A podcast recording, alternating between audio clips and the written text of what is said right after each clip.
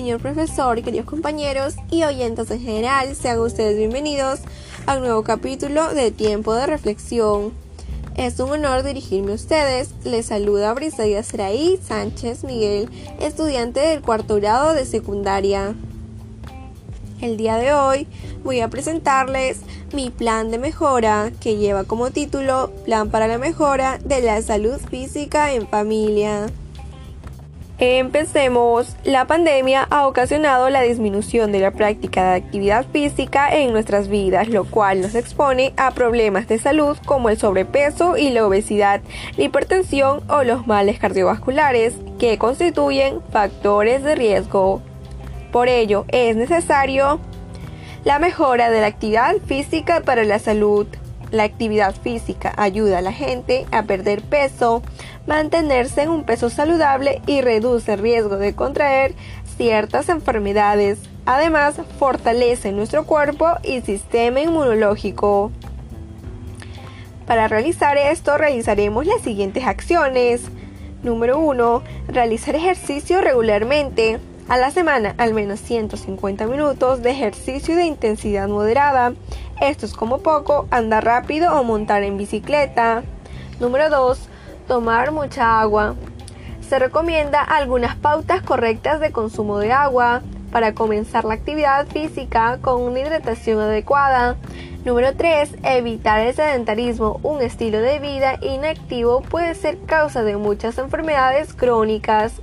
Número 4. Estirarse. Los estiramientos antes del ejercicio harán que la circulación sanguínea mejore los músculos y las articulaciones.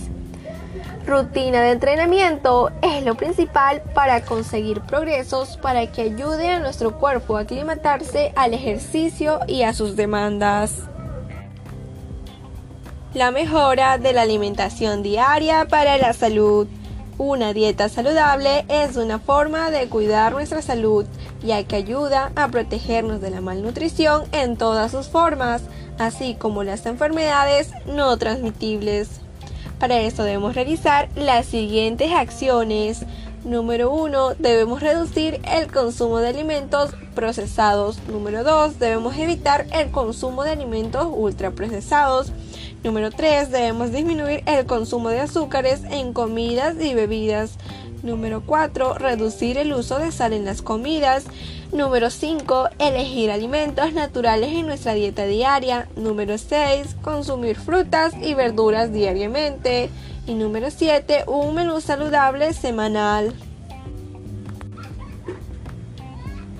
La Organización Mundial de la Salud nos recomienda realizar actividades físicas, asimismo señala que un gran número de muertes podrían evitarse si todos fuéramos más activos y si practicáramos el plan de mejora de salud presentada. Veamos lo positivo de la unión y participación por nuestra salud. Muchas gracias por su atención y participación. Hasta la próxima.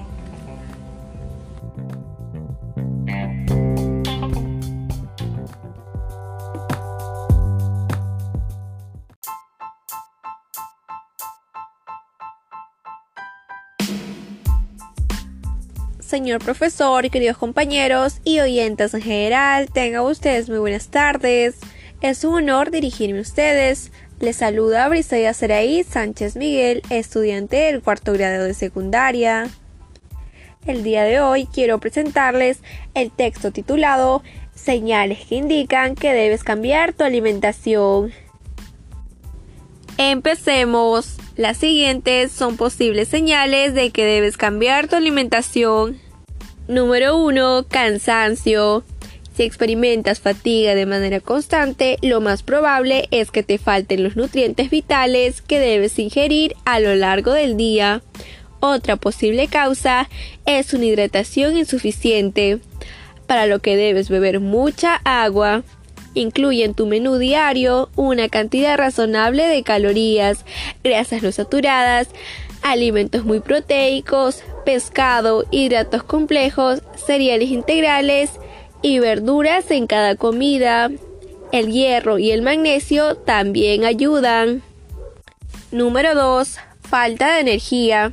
Si la mínima actividad te agota, es casi seguro que te falte hierro, que aumenta los niveles de energía transportando oxígeno a través del cuerpo.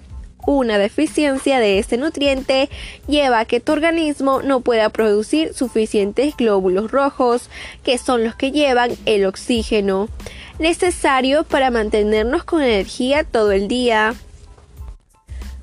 Uno de los principales síntomas de la anemia, causada por la falta de hierro, es sentirse apático y fatigado. Para superar esta deficiencia es necesario aumentar el consumo de hierro o incorporar suplementos de hierro. Debemos tener presente que comer no siempre es sinónimo de nutrirse. Además, no es lo mismo desayunar un pan dulce que tomar un hidrato de absorción lenta, como la avena y los frutos secos, que permanecerán más tiempo en la sangre y evitarán el hambre por más tiempo. Debemos recordar que cuando ya no aporte más energía, nuestro organismo convertirá en grasa todo lo que comimos para prevenir la falta de energía y la inadecuada alimentación hay que mantener el nivel de glucosa en la sangre y asegurar que nuestros niveles de vitaminas y minerales estén regulados.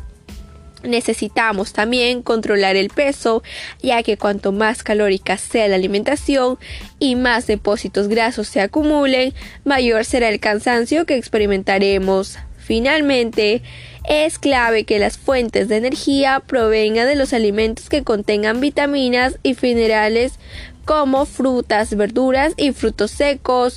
Por ello es recomendable recordar los siguientes puntos. Número 1. Practicar ejercicio físico regularmente. Número 2. Ingerir azúcar que provenga de frutas, frutos secos y otras fuentes de origen vegetal. Número 3. Aumentar los niveles de vitaminas y minerales. Muchas gracias por su participación y atención. Y recuerda, Comer bien es una forma de respetarse a uno mismo. Hasta la próxima.